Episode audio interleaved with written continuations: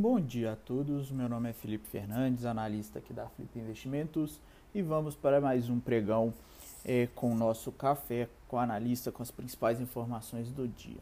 Dia 21 de maio de 2021, bolsas internacionais negociando em campo levemente positivo, ambiente asiático fechou levemente neutro junto com a Oceania, Europa em alta no momento e futuros norte-americanos também negociando em alta.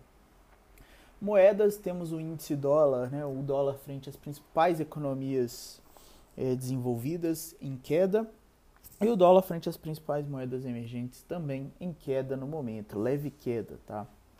Ambiente de commodities, metais apresentam correção no dia de hoje, petróleo em movimento de alta, agrícolas em cenário neutro e minério de ferro em queda de mais de 3% no porto de Dalai Lama.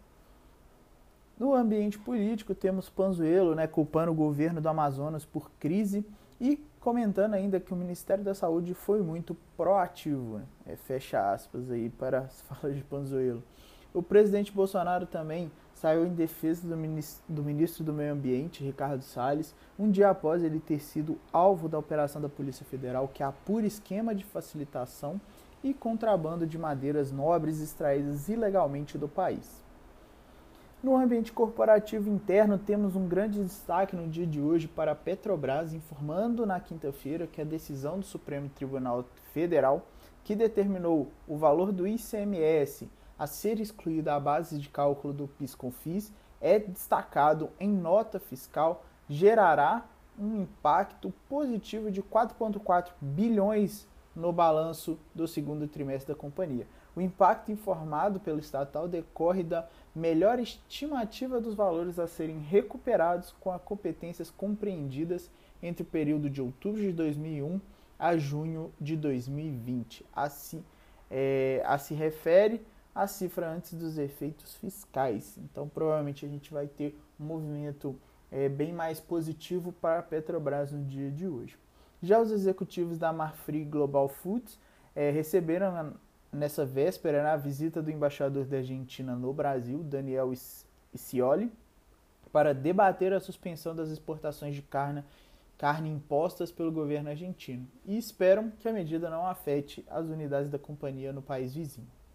A Uzi Minas anunciou um novo adiamento de reforma do alto-forno número 3 da sua usina de Patinga e elevou em 12% a estimativa de investimento na tarefa, citando efeitos da pandemia é, do Covid e desvalorização cambial.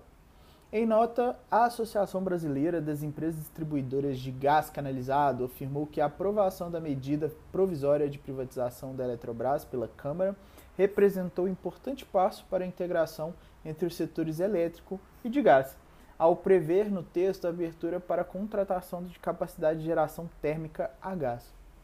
Calendário de hoje, 10h45, temos divulgação de PMI industrial nos Estados Unidos, 11 horas, divulgação de dados sobre vendas de casas usadas e 2 horas, contagens de sondas nos Estados Unidos também. No mais, pessoal, desejo a todos um ótimo dia.